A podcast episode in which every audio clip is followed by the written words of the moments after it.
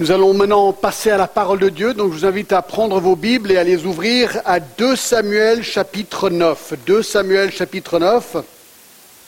Alors, euh, comme vous le savez, si vous êtes ici en tant que visiteur, alors vous ne le savez pas, nous avons euh, commencé cet été une série d'été sur la vie de David. La vie de David.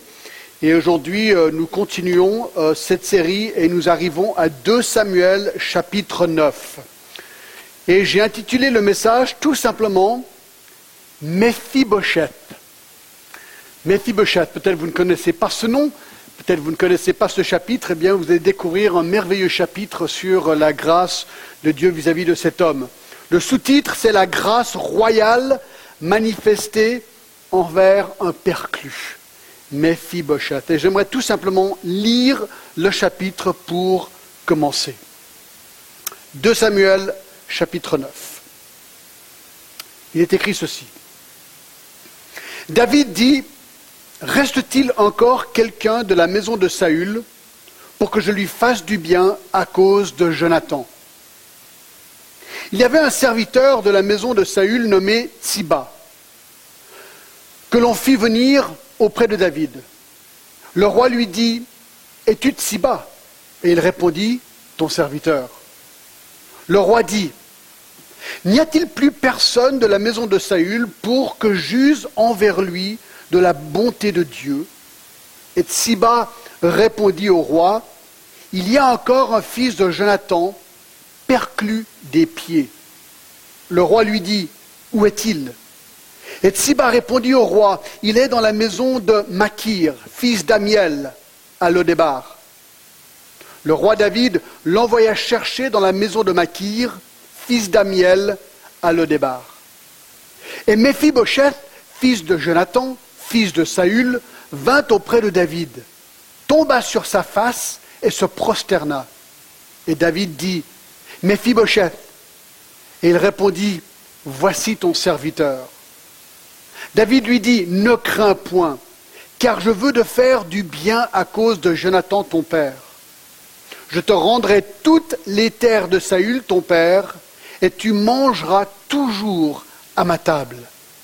Il se prosterna et dit, Qu'est ton serviteur pour que tu te regardes un chien, pour que tu regardes un chien mort tel que moi? Le roi appela Tsiba, serviteur de Saül, et lui dit Je donne au fils de ton maître tout ce qui appartenait à Saül et à toute sa maison. Tu cultiveras pour lui les terres, toi, tes fils et tes serviteurs, et tu feras les récoltes, afin que le fils de ton maître ait du pain à manger. Et Mephibosheth, fils de son maître, de ton maître, mangera toujours à ma table. Or, Tsiba avait quinze fils et vingt serviteurs. Il dit au roi, Ton serviteur fera tout ce que le roi, mon Seigneur, ordonne à ton serviteur. Et Mephibosheth mangea à la table de David comme l'un des fils du roi. Mephibosheth avait un jeune fils nommé Mika, et tous ceux qui demeuraient dans la maison de Tsiba étaient serviteurs de Mephibosheth. Mephibosheth habita à Jérusalem, car il mangeait toujours à la table du roi. Il était boiteux des deux pieds. Ça, c'est une histoire intéressante. Alors, comment procéder? Déjà le but. Le but de cette histoire est vraiment de montrer comment David à gérer la transition officielle entre son règne et celui de son prédécesseur Saül. Alors peut-être je révise très brièvement où on en est ici dans la vie de, David. Vous vous rappelez que dans Samuel 13 et 15, Saül, donc le roi, le premier roi d'Israël, avait désobéi à Dieu, et donc Dieu voulait un nouveau roi.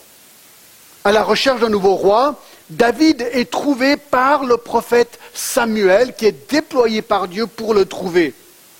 Et il cherchait un homme dont le cœur était selon Dieu. Voilà ce qu'il recherchait dans un roi. Un homme qui avait le cœur selon Dieu. Et David était cet homme. Alors David est, je dirais miraculeusement, parce qu'on voit la souveraineté de Dieu dans toute cette histoire, devient le harpiste le musicien privilégié du roi Saül qui le calme lorsqu'il est euh, troublé par un esprit malin ou mauvais envoyé par Dieu. Ensuite, il y a une guerre entre les Philistins et Israël. Et il y a un géant qui s'appelle Goliath. Et personne n'arrive à vaincre ce géant. David arrive sur le champ et avec sa fronde réussit à tuer Goliath. Et d'un jour à l'autre, David devient un héros national. Mais Saül est jaloux. Il sait très bien que David est l'élu de Dieu qui va prendre sa place puisqu'il a déjà, a déjà annoncé qu'il allait perdre son royaume et donc il devient jaloux et se dit, je vais essayer de me débarrasser de David. Et donc il déploie ses propres forces mais aussi celles de son armée et poursuit David pour le tuer. Mais il n'y arrive pas. David est clairement protégé de Dieu. Et en fait, c'est David qui sauve la vie de Saül deux fois. Et finalement, dans une dernière bataille, Jonathan et Saül, donc Saül c'est le roi, son fils Jonathan, qui était le meilleur ami de David, eh bien meurt. Et Saül se suicide en fait sur ce champ de bataille. Alors David apprend de la mort de Saül. Il est maintenant proclamé roi par Judas à Hébron, une ville là-bas. Et finalement, il y a des problèmes parce qu'il y a le reste du royaume de Saül qui se rebelle contre le nouveau royaume de David. Il y a ce royaume divisé entre Ishbosheth et David au sud. Bref, David prend Jérusalem, devient la capitale. Finalement, ces deux camps, nord et sud, sont réunis sous David. Et vous vous rappelez, nous avons vu ça la semaine dernière, une des premières choses que David fait une fois qu'il est à Jérusalem, c'est d'amener l'arche de l'Alliance à Jérusalem, qui était, elle, loin depuis soixantaine d'années. Donc cette arche de l'Alliance, qui représentait la, la, présence même de Dieu, vient à Jérusalem. Et là, David réunit son royaume quelque part, politiquement, mais aussi religieusement. Et une des premières choses maintenant que David fait, dans son nouveau royaume, après avoir amené l'arche de l'alliance, c'est ici, dans 2 Samuel 9, c'est de montrer grâce à cet homme Mephibosheth. Drôle d'histoire. Alors pourquoi est-ce que cette histoire est là et comment est-ce qu'on va la comprendre? Alors peut-être il faudrait commencer avec 1 Samuel 20. allez avec moi à 1 Samuel 20. À partir du verset 14, vous vous rappelez que Saül donc était n'aimait pas David, ils étaient ennemis, mais Saül avait un fils qui s'appelait Jonathan. Et Jonathan et David sont devenus très bons amis. Jonathan voyait très bien que Saül était un homme euh, vraiment euh, mauvais. Son papa était mauvais, son papa voulait tuer David, et euh, Jonathan savait que c'était une mauvaise chose et, que ce n'était pas la volonté de Dieu. Et donc, à un moment donné, il lie amitié Jonathan et David. Et regardez ce qui se passe dans 1 Samuel 20 à partir du verset 14. D'accord? Jonathan et, David se parlent et il dit, si je dois vivre encore, veuille user envers moi de la bonté de l'Éternel. Et si je meurs, donc c'est Jonathan qui parle, et si je meurs, il dit à David, ne retire jamais ta bonté envers ma maison, pas même lorsque l'Éternel retranchera chacun des ennemis de David de dessus la face de la terre. Car Jonathan a fait alliance avec la maison de David que l'Éternel tire vengeance des ennemis de David. Donc il y a une promesse qui se fait au verset 42 encore, et Jonathan dit à David, va en paix maintenant que nous avons juré l'un et l'autre au nom de l'Éternel en disant que l'Éternel soit à jamais entre moi et toi, entre ma postérité et ta postérité. Jonathan dit à David, écoute David, quand toi tu es roi, tu es dans les droits d'éliminer tes ennemis liés à Saül. Donc tu pourrais à la limite détruire toute la lignée de ma famille. S'il te plaît, ne le fais pas. Que mon nom et le nom de ma famille au moins demeurent. Et donc David lui dit, ok, parce que tu as été un ami pour moi, c'est exactement ce que je vais faire. Regardez encore 1 Samuel 24 à partir du verset 17.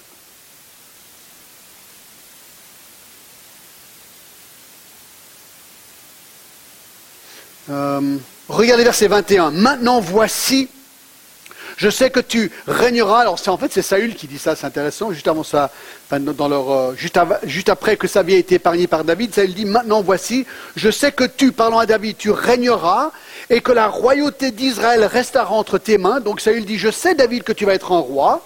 Jure-moi donc par l'Éternel que tu ne détruiras pas ma postérité après moi et que tu ne retrancheras pas mon nom de la maison de mon père. David le jura à Saül. Donc le contexte de notre texte d'aujourd'hui est une promesse. Une promesse. David a promis à Jonathan et à Saül qu'ils ne retrancheraient pas leur postérité ni leur nom d'Israël. Et dans 2 Samuel 9, David tient sa promesse. Et je pense qu'une des leçon pratique, basique de cette histoire, écoutez, est celle-ci. Tenons nos promesses. Tenons nos promesses. Tu fais une promesse à quelqu'un, tiens-la. C'est aussi simple que ça. Et c'est intéressant. Cette histoire sur la vie de David, c'est que David est un homme qui a le cœur selon Dieu. Vous voulez un des traits de quelqu'un qui a un cœur selon Dieu?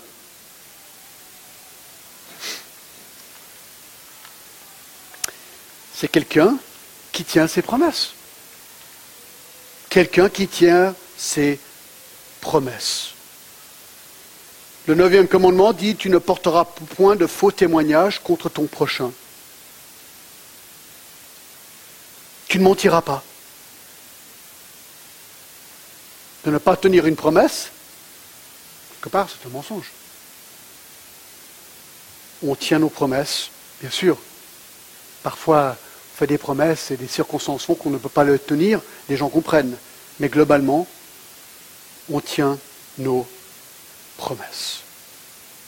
Alors revenons à 2 Samuel 9. La vie de Mephibosheth est vraiment quelque chose d'extraordinaire, étonnante.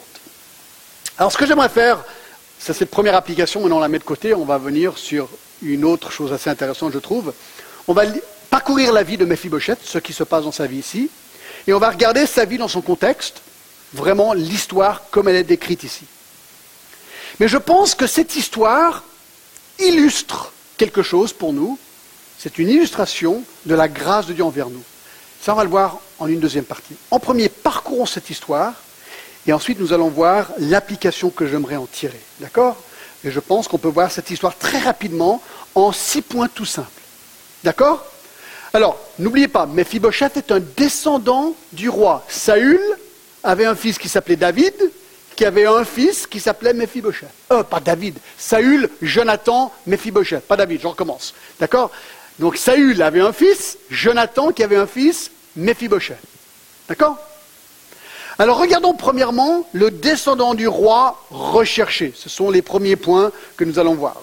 Le descendant du roi Saül recherché verset 1. David dit, reste-t-il encore quelqu'un dans la maison de Saül pour que je lui fasse du bien à cause de Jonathan? Il y avait un serviteur de la maison de Saül nommé Tsiba que l'on fit venir auprès de David et le roi lui dit, es-tu Tsiba Et il répondit au serviteur et le roi lui dit, n'y a-t-il personne de la maison de Saül pour que j'use envers lui de la bonté de Dieu? Alors on sait très bien que David, comme tout roi qui arrive en pouvoir n'avait pas d'état d'âme, ça se faisait à l'époque, de faire mourir ses ennemis. Dans Samuel 25, 34. Et les gens de Saül étaient les ennemis de David. Mais David fait quelque chose d'étonnant ici, il fait une recherche active pour trouver quelqu'un de la maison de Saül pour lui faire du bien. Alors on l'a vu hein, déjà, la requête est clairement exprimée, le pourquoi et le mobile de cette requête, parce que, ou à cause de Jonathan, il avait fait une promesse à Jonathan, comme quoi il n'éliminerait pas sa postérité d'Israël.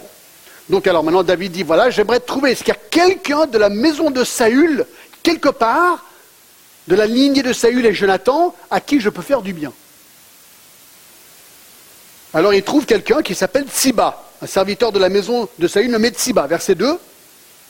Donc là, ah, ben, Tsiba, c'était un serviteur de Saül. Peut-être que lui sait. Alors ils font venir Tsiba. Tsiba, s'il te plaît, est-ce que tu connais quelqu'un de la lignée de Saül qui reste encore dans ce pays?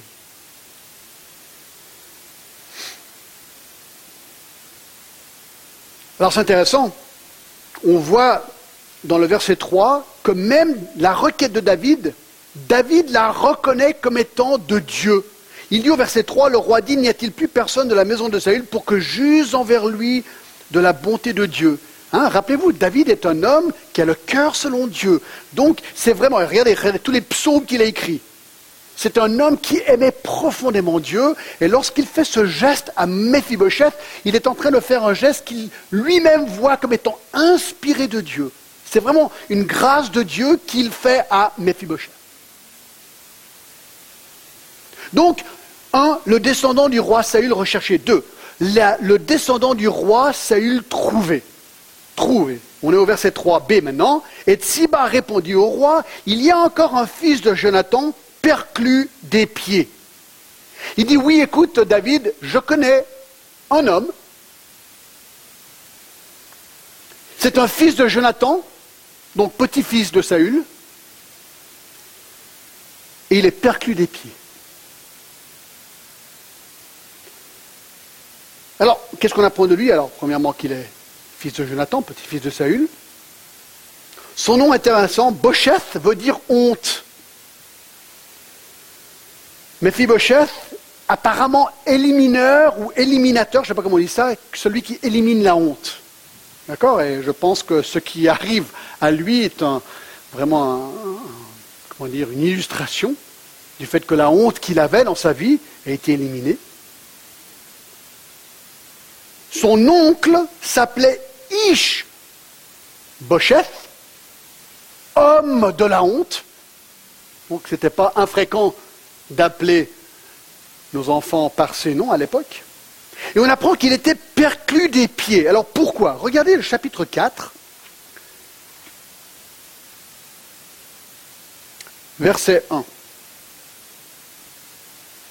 Lorsque le fils de Saül apprit qu'Abner était mort, alors Abner c'était le chef des armées de Saül, il était mort à Hébron, ses mains restèrent sans force et tout Israël fut dans l'épouvante. Parce que quand le chef des armées meurt, D'habitude, une armée est en déroute, et là on se dit les ennemis vont venir et tous nous liquider. Le fils de Saül avait deux chefs de bande, dont l'un s'appelait Baana et l'autre Rekab. Ils étaient fils de Rimon à Béroth, d'entre des fils de Benjamin, car Béremoth était gardé comme faisant partie de Benjamin. Et les Bérothiens s'étaient enfuis à Gitaïm, où ils ont habité jusqu'à ce jour. Verset 4. Jonathan, fils de Saül, avait un fils perclus des pieds et âgé de cinq ans. Lorsqu'on arriva de Gisraël, la nouvelle de la mort de Saül et de Jonathan, sa nourrice le prit et s'enfuit, et comme elle, elle, précipitait sa fuite, il tomba et resta boiteux. Son nom était Mephibosheth. Donc, ce qui s'est passé, c'est que Jonathan avait un jeune fils et lorsque Jonathan et Saül ont appris leur mort, tout le monde a eu peur. Comme quoi, maintenant, toute la famille allait être éliminée. Donc la nourrice prend cet enfant, part en courant, à un moment donné, elle tombe, et ce petit enfant tombe et, de manière permanente, se blesse les pieds, et il devient perclus ou boiteux. Il n'a pas pu être guéri. Donc voilà pourquoi il est perclus des pieds et connu ainsi. Alors maintenant, on apprend plusieurs choses aussi dans ce récit, qu'il était probablement pauvre. On est de retour dans 2 Samuel 9. Il était chez un certain Makir, le fils d'Amiel. Ça veut dire qu'il n'avait apparemment aucun moyen de gagner sa vie. Il était hébergé chez quelqu'un, fils de Makir. Euh, Makir, fils d'Amiel. On a aussi l'impression qu'il était fugitif de la maison de Makir, fils d'Amiel, à Lodébar. Et à Lodébar, c'est à l'est du Jourdain, en, Jordanie aujourd'hui, à 15 km au sud-est de la mer de Galilée, probablement fui. Il, avait fui. Probablement. Il fuyait le nouveau régime. Apparemment, il était vraiment oublié. Personne n'était au courant de son existence, sauf Tsiba.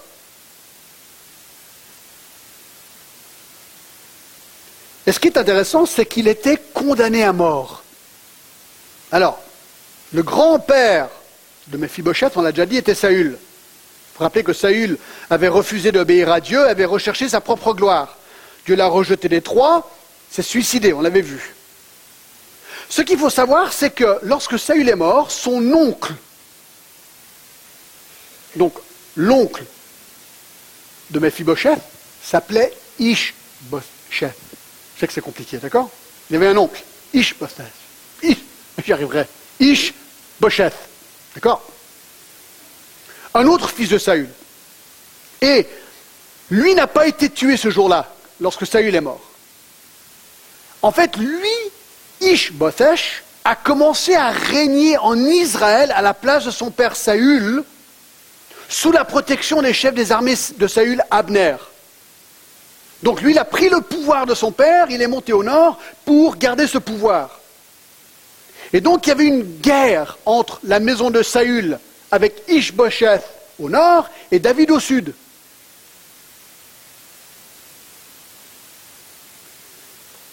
Avec le temps, la maison de Saül s'est affaiblie, celle de David s'est fortifiée. Et dans la providence de Dieu, Ishbosheth et Abner ont finalement les deux été tués également, et Ishbosheth a été décapité. David était le vainqueur du pays. Alors maintenant que David est roi sur tout le pays, il était juste pour lui d'éliminer tous les descendants de son rival Saül, comme le faisaient tous les rois à l'époque. Et c'est intéressant que Mephibosheth, donc le boiteux, regardez avec moi 2 Samuel 19, 27, lui reconnaît qu'il était lui-même condamné à mort. Il savait qu'il avait le droit d'être tué quelque part par David. 2 Samuel 19 et le verset 27 dit ceci.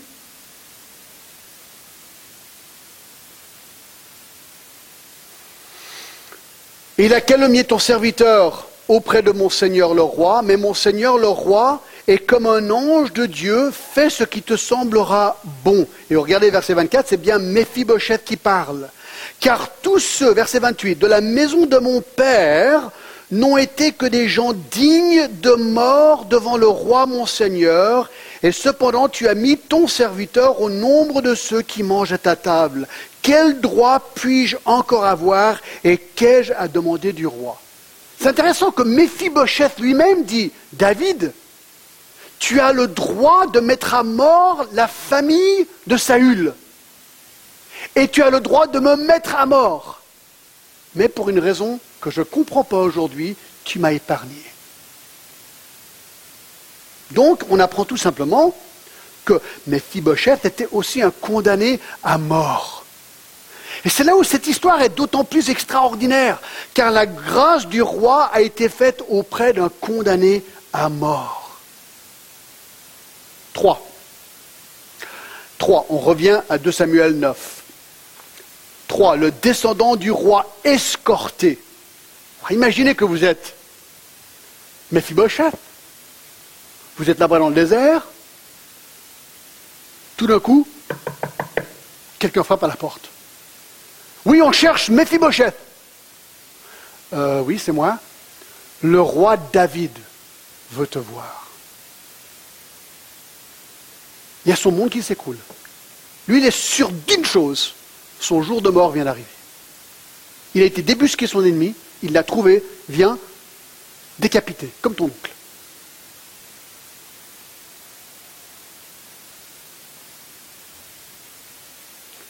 Je commence au verset 3. Le roi dit, n'y a-t-il plus personne dans la maison de Saül pour que j'use envers lui de la bonté de Dieu? Et Tsiba répondit au roi, il y a encore un fils de Jonathan percu des pieds. Le roi lui dit, où est-il? Et Tsiba répondit au roi, il est dans la maison de Makir, le fils d'Amiel, à Lodébar le roi David l'envoya chercher dans la maison de Makir, fils d'Amiel, à Lodébar. Ouf.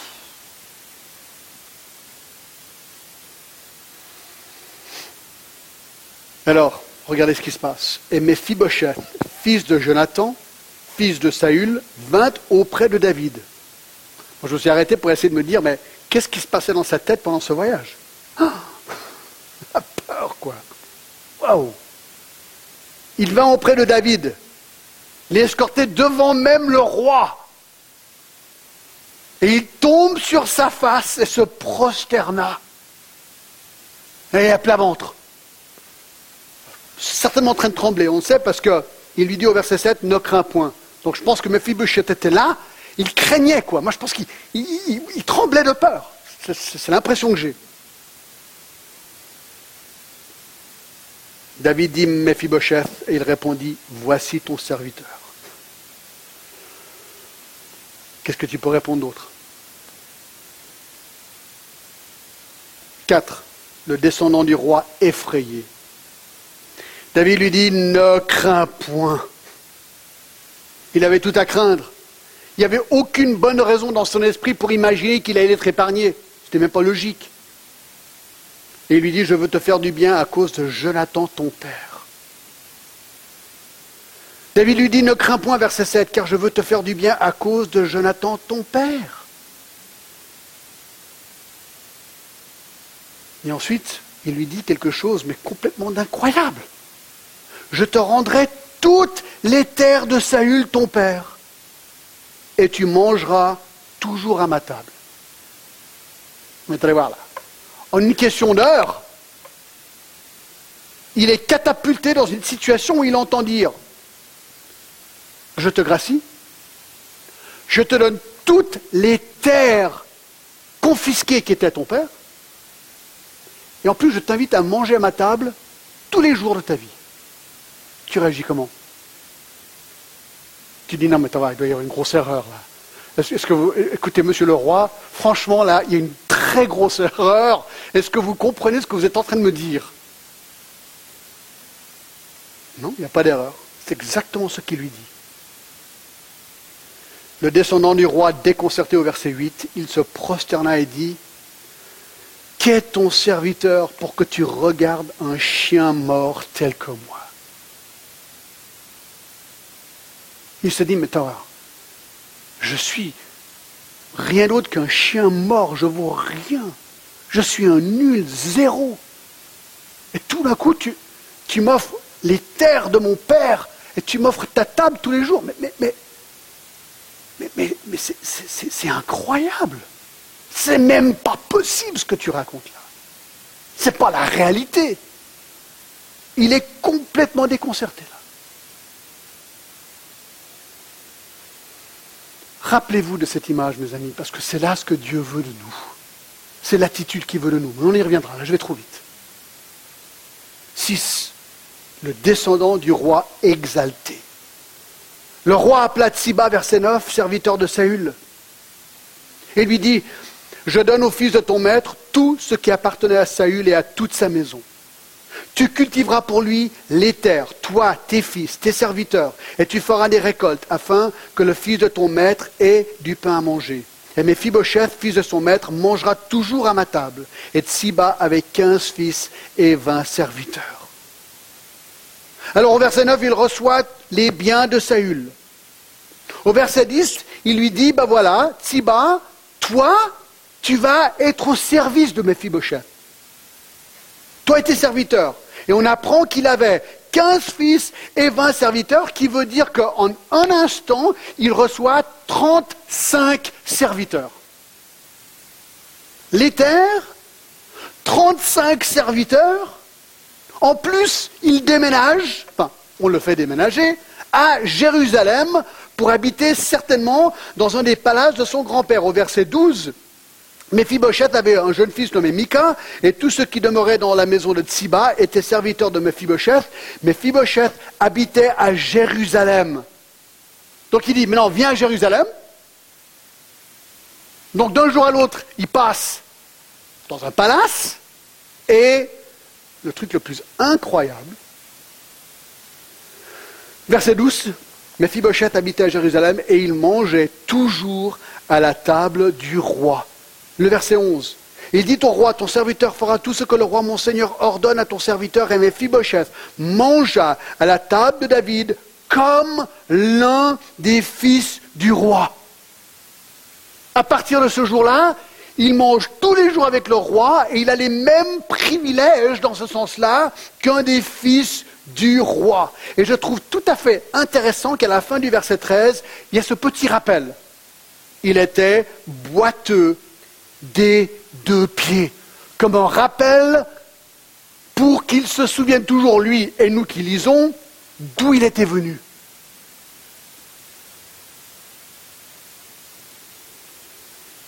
Et voilà l'histoire de Mephibosheth, le boiteux, qui est catapulté par la grâce du roi David dans le palace du roi à manger à sa table tous les jours. Récit historique qui est dans 2 Samuel 9. Alors, comment appliquer ce récit dans nos vies? Eh bien écoutez, je pense qu'il est assez simple à appliquer.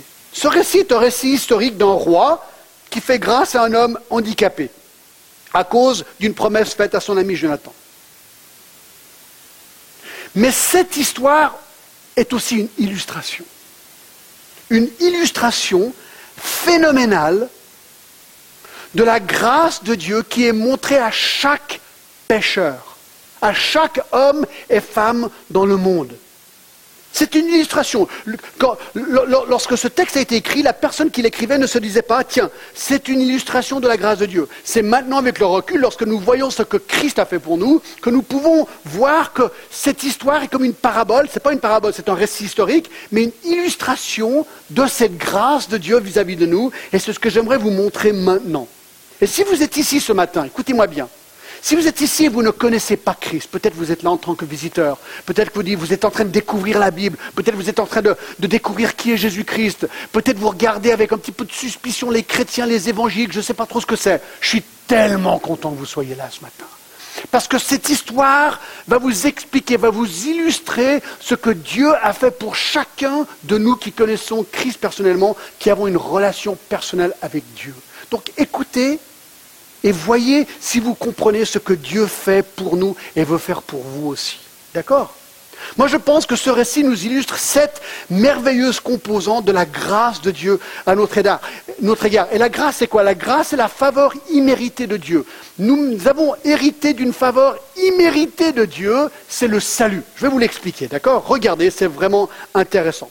Premièrement, ce récit illustre, très bien le fait que la grâce de Dieu est divine. La grâce de Dieu est divine. Notre salut est une chose qui est originaire de Dieu, pas de l'homme. On le voit bien. Ici, l'illustration est bien, est bonne. C'est David qui fait une recherche pour trouver Mephibosheth, pour lui faire du bien, à cause de cette alliance qu'il avait faite avec Jonathan. Mais c'est David qui va chercher Mephibosheth. Ce n'est pas Mephibosheth qui va chercher David. Et c'est un peu pareil ici, avec la grâce de Dieu. Moi, quand j'ai rencontré Jésus-Christ à l'âge de 19 ans, je ne cherchais pas Dieu. Du moins, je ne pensais pas que je le recherchais.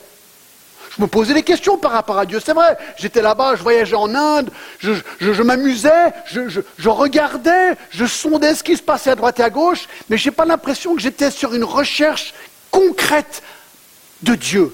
Mais Dieu m'a trouvé, Dieu m'a cherché.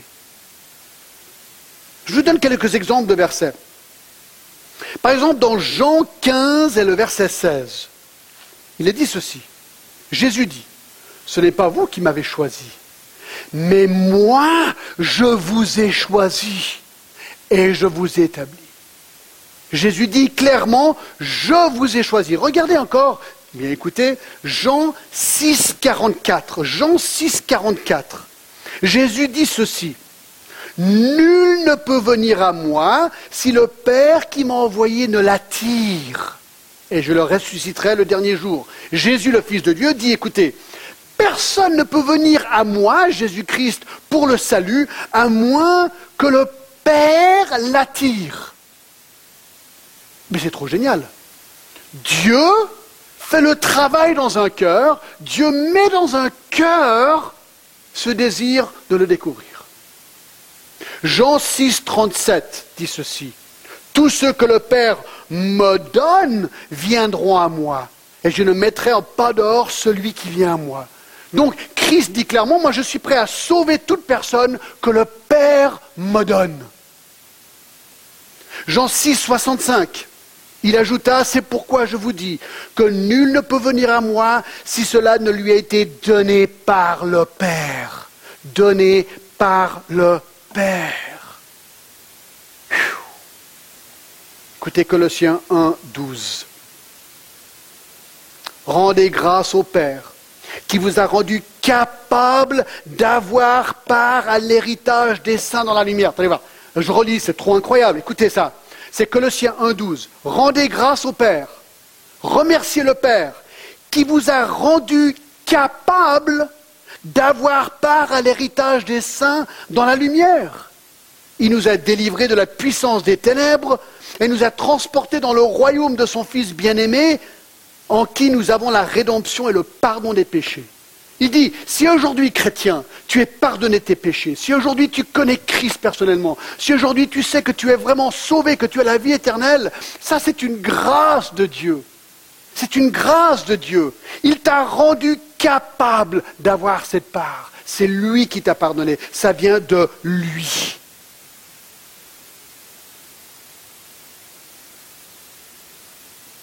Et donc ça c'est important de le savoir, mes amis. La grâce est divine. La source de la grâce est divine. Elle vient de Dieu. Deux. Deux. La grâce de Dieu est nécessaire. La grâce de Dieu est nécessaire. Alors de nouveau, on voit la condition de Mephibosheth. Et sa condition, et ce récit que nous avons vu nous montre qu'il était totalement dépendant de David pour être amené au palace. Sa condition était telle qu'il ne pouvait absolument rien faire de lui-même pour accéder à ce palace. Il était fils de la malédiction, il était petit-fils de Saül. Ça tombe mal. Car la famille de Mephibosheth était ennemi numéro un du roi. Il est né dans cette condition. Il ne l'a pas recherché, c'est comme ça. Il est né ennemi de par sa lignée. C'est intéressant, ça, non? Ben, J'ai une nouvelle très intéressante, mes amis, c'est que c'est pareil pour nous. Écoutez ce verset incroyable. Romains 6, 12, 5, 12. C'est pourquoi, comme par un seul homme, le péché est entré dans le monde. C'est qui? Adam. Adam. C'est intéressant. Paul dit que le péché est rentré dans le monde par un seul homme, qui veut dire qu'il croyait dans l'historicité d'Adam. Adam, c'était vraiment un gars, et Ève, c'était vraiment quelqu'un. D'accord? Et par lui, le péché est rentré dans le monde. Donc je continue. C'est pourquoi, comme par un seul homme, le péché est entré dans le monde, et par le péché la mort, et qu'ainsi la mort s'est étendue sur tous les hommes, parce que tous ont péché. Verset 18, ainsi donc, comme par une seule offense, la condamnation a atteint tous les hommes, de même par un seul acte de justice, la justification que donne la vie s'étend à tous les hommes. Vous savez ce qu'on apprend ici? C'est que nous sommes pécheurs, notre nature est pécheresse, je suis ennemi de Dieu parce que je suis né homme. J'ai hérité mon péché d'Adam. C'est pour ça que les petits-enfants mignons sont rebelles. Vous avez remarqué ça? Il n'y a jamais besoin d'apprendre à un enfant à dire non. Il faut toujours apprendre à dire oui. Pourquoi? Pourquoi est-ce qu'un enfant, par nature, est rebelle à ses parents? Pourquoi est-ce qu'il faut discipliner un enfant?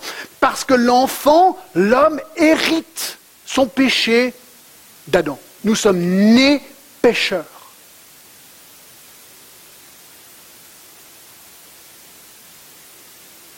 Dites, mais c'est pas juste. Ah, c'est une question intéressante. Je ne vais pas pouvoir la répondre euh, comme ça en une phrase, sauf dire ceci. Si tu avais été Adam ou Ève, tu aurais fait pareil. Voilà. Ça, c'est la réponse. Tu aurais fait pareil. Nous sommes pécheurs. C'est intéressant. Le nom de Mephibosheth était le nom de honte. Il était un fils de honte surtout un perclus à l'époque. C'est intéressant, lorsque Adam et Ève ont péché, Genèse 3.7, les yeux de l'un et de l'autre s'ouvrirent et ils connurent qu'ils étaient nus. Ayant cousu des feuilles de figuier, ils s'en firent des ceintures.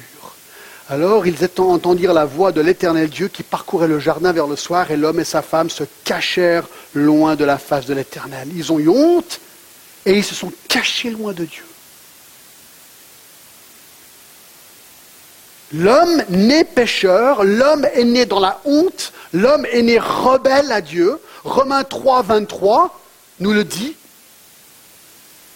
Car tous ont péché et sont privés de la gloire de Dieu. Écoutez, si vous n'êtes pas convaincu, à partir du verset 9 de Romains 3, quoi donc Sommes-nous plus excellents Plus excellents Nullement car nous avons déjà prouvé que tous, juifs et grecs, sont sous l'empire du péché. La Bible dit que nous sommes sous l'empire du péché. Tu fais partie d'un empire, tu es dans, tu es pécheur.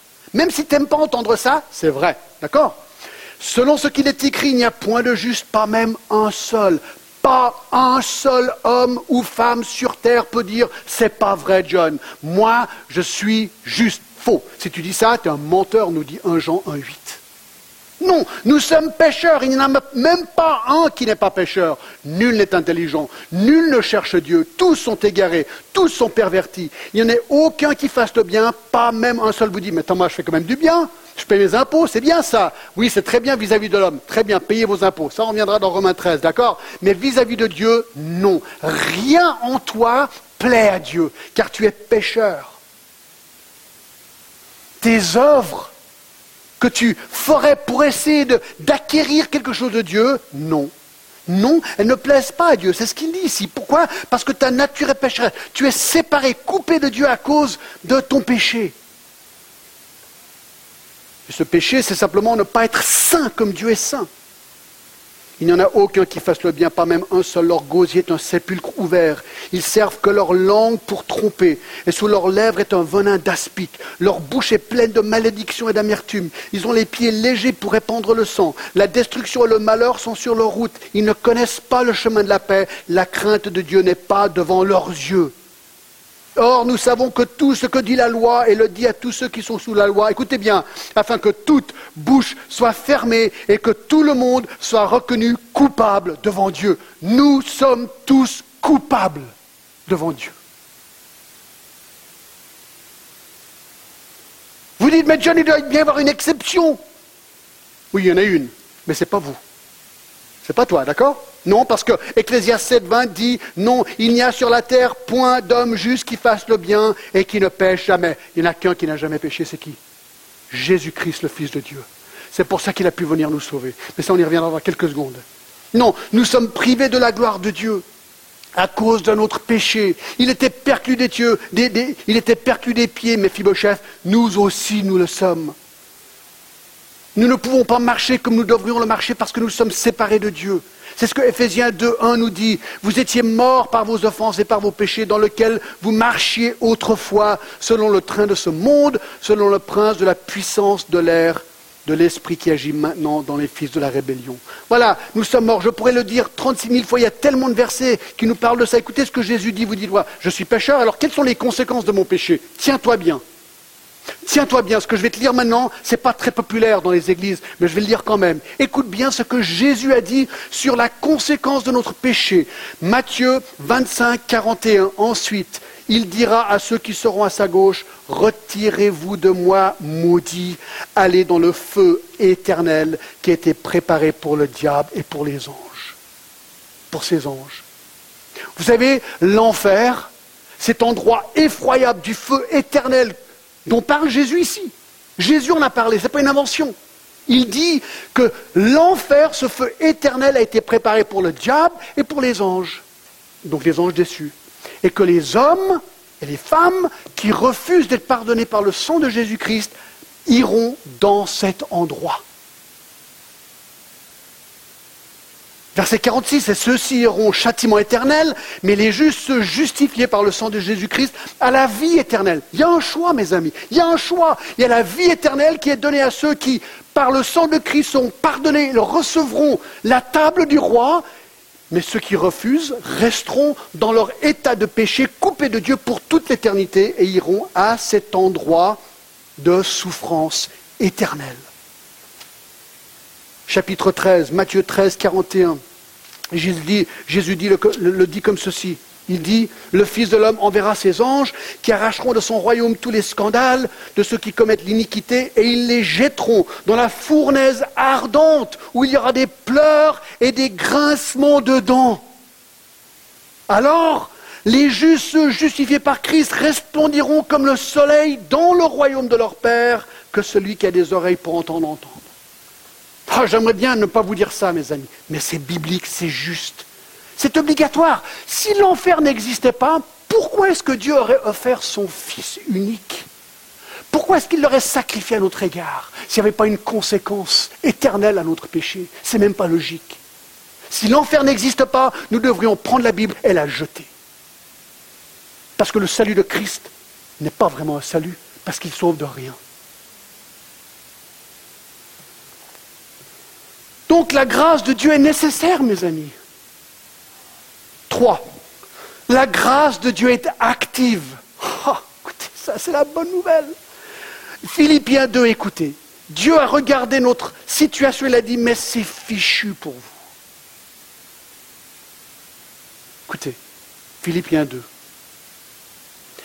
Ayant en vous les sentiments qui étaient en Jésus-Christ, existant en forme de Dieu, Dieu, Dieu le Fils, Jésus-Christ,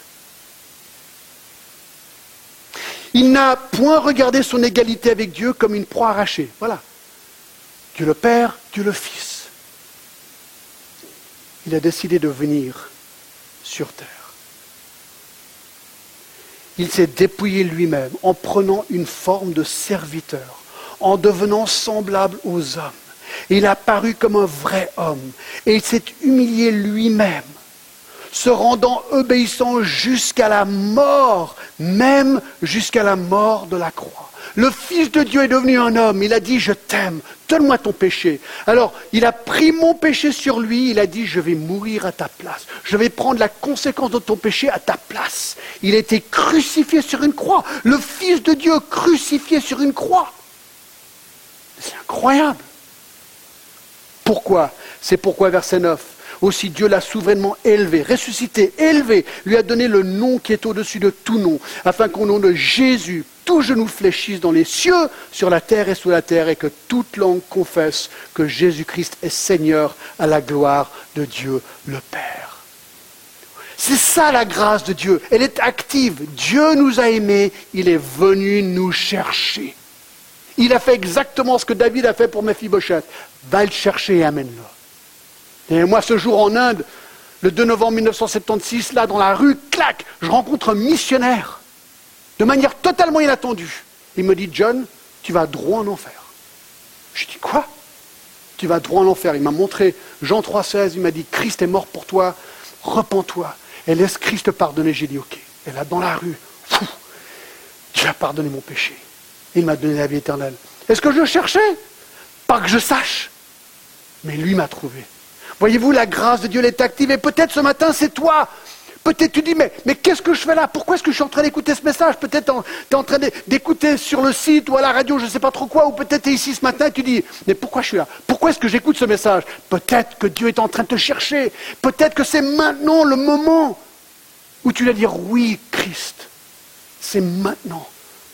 Je fuis de ta présence, j'ai honte de toi, mais maintenant tu me ramènes à toi. Ô Seigneur Jésus-Christ, maintenant, maintenant je veux croire en toi. Donne-moi le pardon de mes péchés, donne-moi la vie éternelle maintenant. Voyez-vous, la grâce de Dieu est active. Quatre, la grâce de Dieu est inattendue. Inattendue. En fait, je voulais vous montrer ce beau verset. Écoutez ça, c'est trop beau. Matthieu 11, 28. Écoutez ce que Jésus dit. Matthieu 11, 28. Venez à moi, vous tous qui êtes fatigués et chargés, et je vous donnerai du repos. Tu veux du repos pour ton âme? Tu es fatigué, tu es chargé, tu en as marre. Ton péché, tu en as marre. Tu vois ton cœur noirci, tu n'arrives rien faire pour le défaire. Moi, je te donne la clé. Ce n'est pas moi qui te la donne, c'est Jésus-Christ. Il dit Je veux rentrer dans ton cœur, je débloquerai ce cœur. Je le pardonnerai. Et cette grâce de Dieu inattendue. Je pense à l'apôtre Paul. Il persécutait les chrétiens dans le désert. Clac Le Seigneur l'a touché. Je pensais à Matthieu dans Matthieu 9, 9. Matthieu, c'était un traître, un juif qui, payait, faisait payer les, impôts aux juifs pour les Romains. Et tout d'un coup, Jésus, schlac, il l'a eu. Enfin, il l'a eu, on se comprend, d'accord. Mais il l'a transformé cet homme, il est devenu un des auteurs du Nouveau Testament. On pense au Joëlier dans Acte 16. Il emprisonne Paul. Il, commence à chanter dans la, prison, il n'y comprend rien. Tout le coup, il y a un tremblement de terre, il y a toutes les portes qui s'ouvrent. Il réalise, voilà, là, je vais perdre mon job. Là, je crois que je ferais mieux de mourir. Donc, il va se suicider parce qu'il a l'impression que tous les, prisonniers sont, sont partis. Paul lui dit, arrête Ne te tue pas il le conduit à Jésus-Christ, il est sauvé. C'est inattendu. Est-ce que le moment est arrivé pour toi? Est-ce que c'est maintenant qu'il faut dire oui? Seigneur, je ne m'y attendais pas. On ne s'y attend jamais. Moi, je ne m'y attendais pas non plus. Mais peut-être le moment est arrivé. Mais Fibochette ne s'y attendait pas du tout lorsque la porte a frappé. 5. La grâce de Dieu est déstabilisante. Il a eu peur. Vous savez, lorsqu'on se rapproche de Dieu, moi j'étais un pêcheur vraiment endurci. Mais on l'est tous en fait.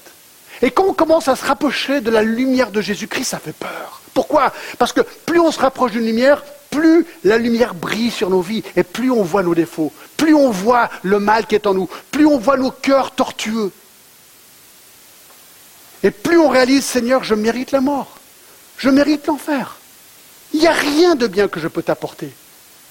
Ma vie est un désastre de péché. Et Dieu dit, je t'aime et je te pardonne. Ça, c'est déstabilisant. Vous savez pourquoi c'est déstabilisant aussi? Parce que moi, je voulais que personne vienne gérer ma vie sauf moi. Mais lorsqu'on dit oui à Jésus-Christ, on dit Jésus-Christ, viens et deviens mon maître. Ça, ça fait peur. Ça, ça fait peur. 6.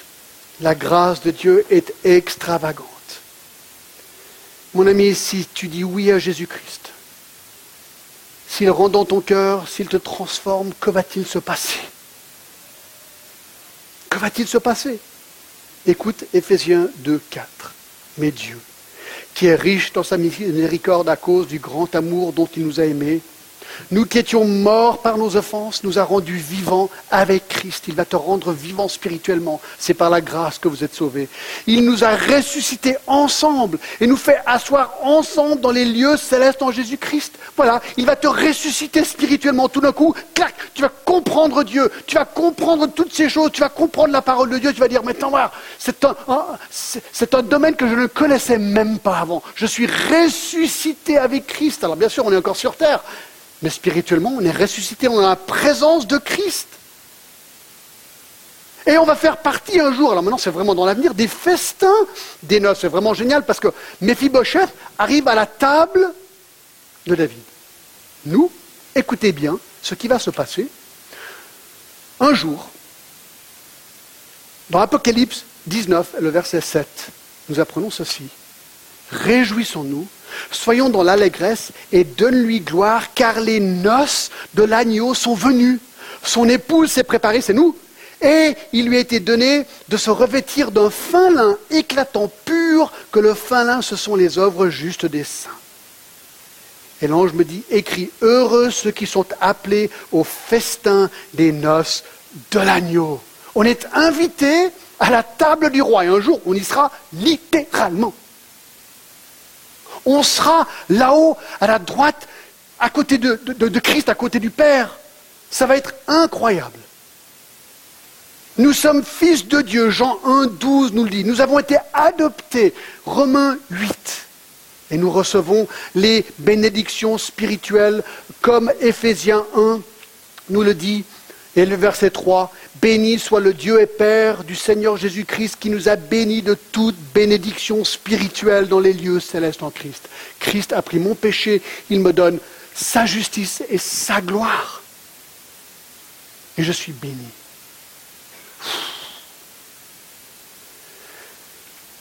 Et là, je, ne, touche simplement sur le sujet. La grâce de Dieu est extravagante, extravagante. Et dernière chose, la grâce de Dieu est disponible. Elle est disponible. Elle est disponible aujourd'hui. Aujourd'hui. Matthieu 7, 7. Demandez et l'on vous donnera, cherchez et vous trouverez, frappez et l'on vous ouvrira. Comment est-ce que ça marche? Je ne sais pas trop. Honnêtement, Dieu, tout vient de Dieu, c'est le premier point. Dieu me cherche, il me trouve. Il me donne la capacité même de croire. Mais là, je suis appelé à croire. Jean 3,16, car Dieu a tant aimé le monde qu'il a donné son Fils unique, afin que quiconque croit en lui ne périsse point, mais qu'il ait la vie éternelle. Tout ce que je peux te dire, c'est que tu dois à un moment donné croire. Qu'est-ce que ça veut dire? Tu dois recevoir Jésus-Christ comme Seigneur et Sauveur. Jean 1,12 nous le dit comme ceci.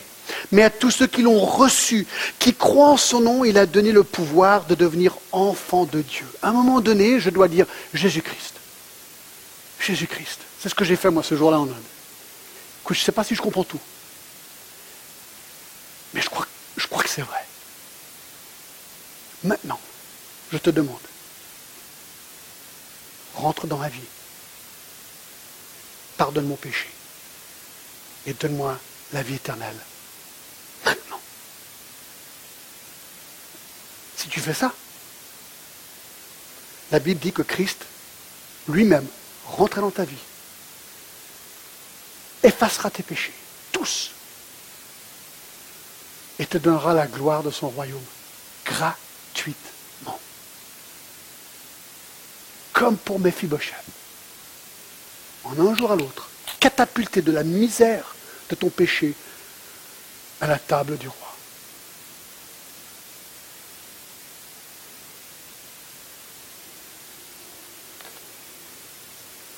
Inclinons-nous.